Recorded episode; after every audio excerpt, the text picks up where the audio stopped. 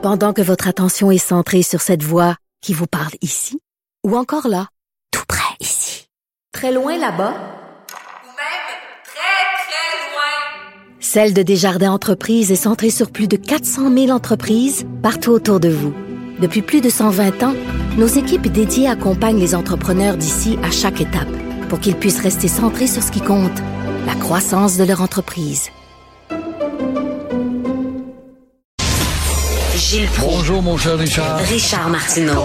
Petit lapin. La rencontre. Point à l'heure des cadeaux. Je serai pas là, là à vous flatter dans le sens du poil. Point à la ligne. C'est très important ce qu'on dit. La rencontre pro martineau Gilles, vous qui êtes notre Tintin québécois, vous qui vous êtes promené partout euh, sur la planète à de nombreuses reprises. J'aimerais vous entendre sur cette nouvelle qui me tiré les larmes ce matin. Une famille, ils ont quatre enfants, il y en a trois qui vont devenir aveugles, ils ont une maladie, ils vont perdre la vue. Les parents ont dit, ben avant que vous deveniez aveugle, on va vous montrer plein d'affaires. On va aller faire le tour du monde, puis vous allez voir plein de choses, puis vous allez vous faire des beaux souvenirs. Vous pensez quoi de ça? C'est tellement beau comme histoire. Quelle belle responsabilité des parents. Ouais. Pas tous les parents qui ont ces moyens-là quand même, malgré qu'ils voyagent euh, à base économique. Il y a sans doute des auberges de la jeunesse là-dedans, des campings pour sauver de l'argent, mais de faire découvrir les pyramides d'Égypte, les amener et plonger dans le monde de l'univers animal euh, au Kenya ou d'autres pays, les amener dans des endroits où il y a encore des Ouais. tribus parsemées un peu partout. Quel compte, quelle pédagogie en même temps. Ces enfants-là, s'ils accélèrent leur maladie vers l'aveuglement, ben, ils auront, moins dans la tête, une boîte de souvenirs ineffaçables et c'est de la culture qui pourra encore servir. Ah oui, c'est vraiment extrêmement touchant. Et vous savez, moi, j'ai trois enfants, puis des, des fois, je dis euh, aux, enfants, moi, j'ai fait le, le, le- secondaire, le cégep, puis je suis allé tout de suite à l'université, puis des fois, je dis, ben, peut-être c'est une bonne idée de prendre une pause, quand t'es jeune, de prendre une pause entre le cégep et l'université, de quelques mois, pars avec un petit backsack, puis voyage, puis vois le monde, tu vas apprendre des choses, parce qu'on on n'apprend pas seulement sur les bancs de classe aussi, Gilles, on apprend en voyageant. Voyager, c'est-à-dire à l'université du monde. Ben oui. Et en même temps, si on n'est pas tous des enfants de riches, pour nous envoyer aux confins du monde, ça coûte très cher.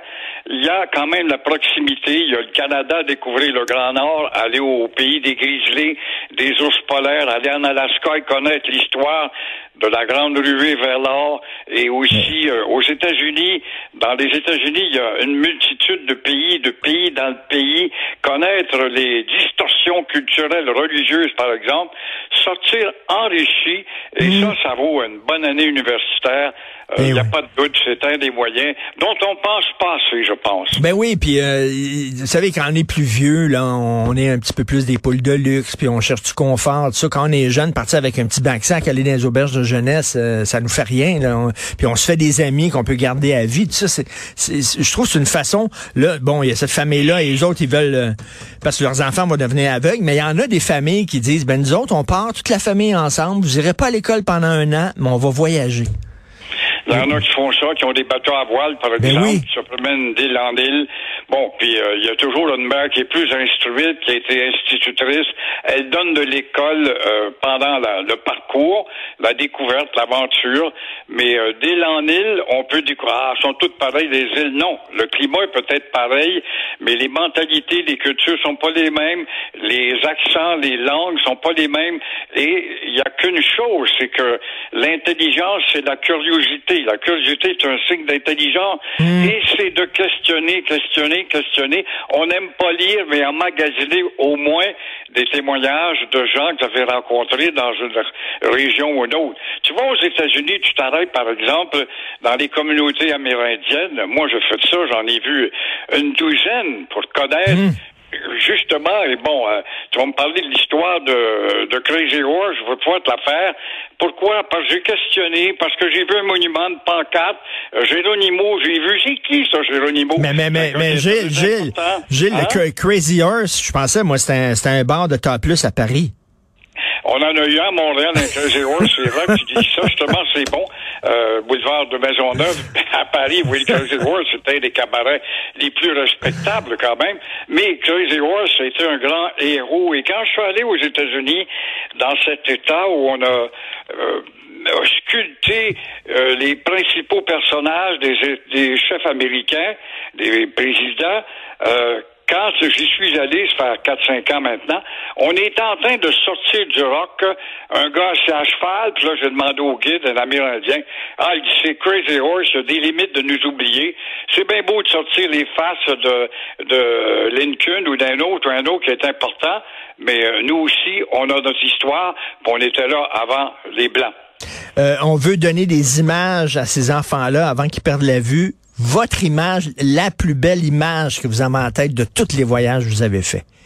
L'image que vous chérissez, que vous gardez en tête, qui revient souvent dans votre mémoire, ce serait quoi?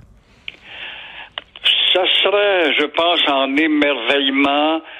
C'est encore euh, un séjour sur le Nil, le fleuve nourricier.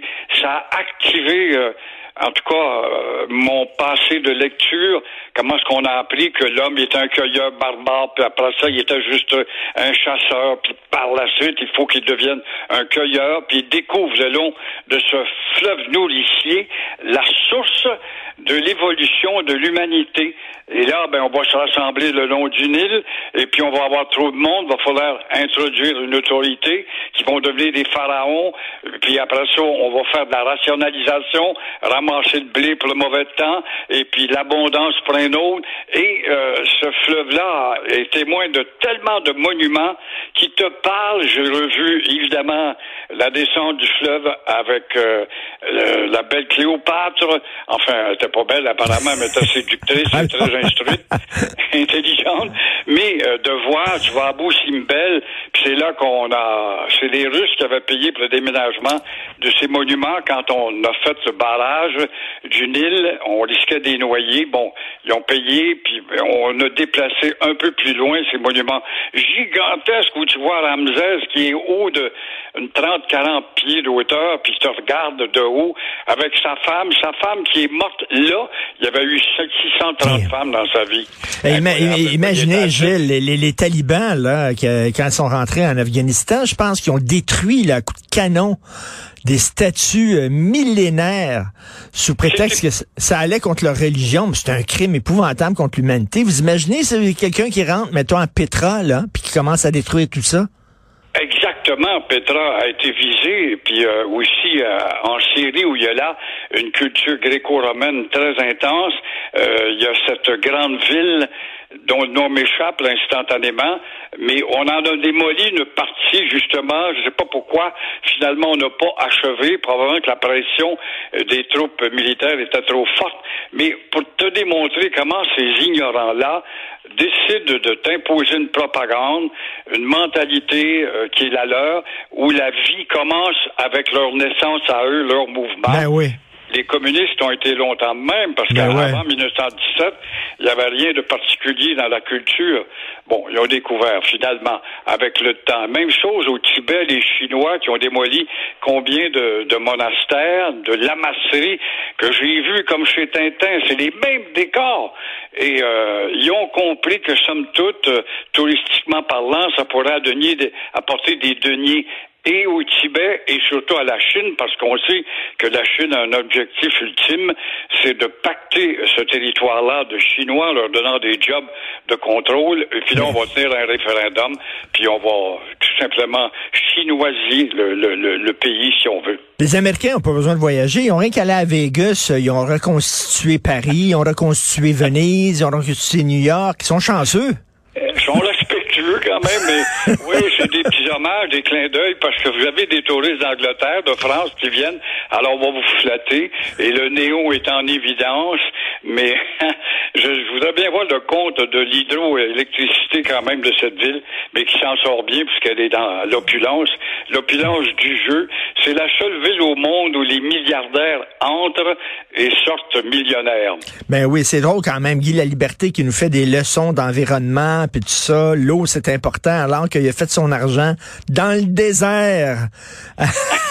en amenant de l'électricité puis des, des shows aquatiques dans le désert. Dans le désert, effectivement. puis, mais ça prouve que ce gars-là, quand même, euh, sa pensée n'est Ouais. pas un désert vide. C'est un initiateur incroyable et dynamique, génial. Un peu fou, ces bords, tous ces gars qui atteignent des sommets, parfois euh, d'élucubration, là. Ils deviennent étourdis puis ont des idées qu'on trouve farfelues. Mais euh, il a quand même mis sur pied euh, une œuvre culturelle qui ne nous fait pas honte, puisqu'il y a eu quand même l'audace en vendant.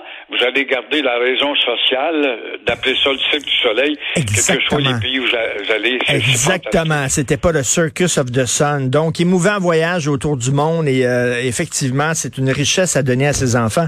Merci à notre historien en résidence, euh, euh, Gilles. Merci, Gilles. Bonne journée à demain. Bien, ben, merci. à demain. Bye. Alors, euh, merci beaucoup à Florence Lamoureux, Charlotte Duquette, André-Sylvain Latour pour votre super job à la recherche. Euh, euh, merci beaucoup Jean-François Roy à la régie, la réalisation. C'est Benoît qui arrive tout de bonne humeur avec une très belle chemise. Euh, T'as vu ça en, en velours côtelé? Du velours côtelé, toi, là. Euh, brun pâle. Et nous, on se va... Bonjour, il rentre dans le studio. Elle est belle, ta Langue chemise. sale, tu parles toujours dans mon dos, espèce de grosse langue sale. ouais, rate ça, t'es en retard. OK, on se parle demain 8h30. Bye.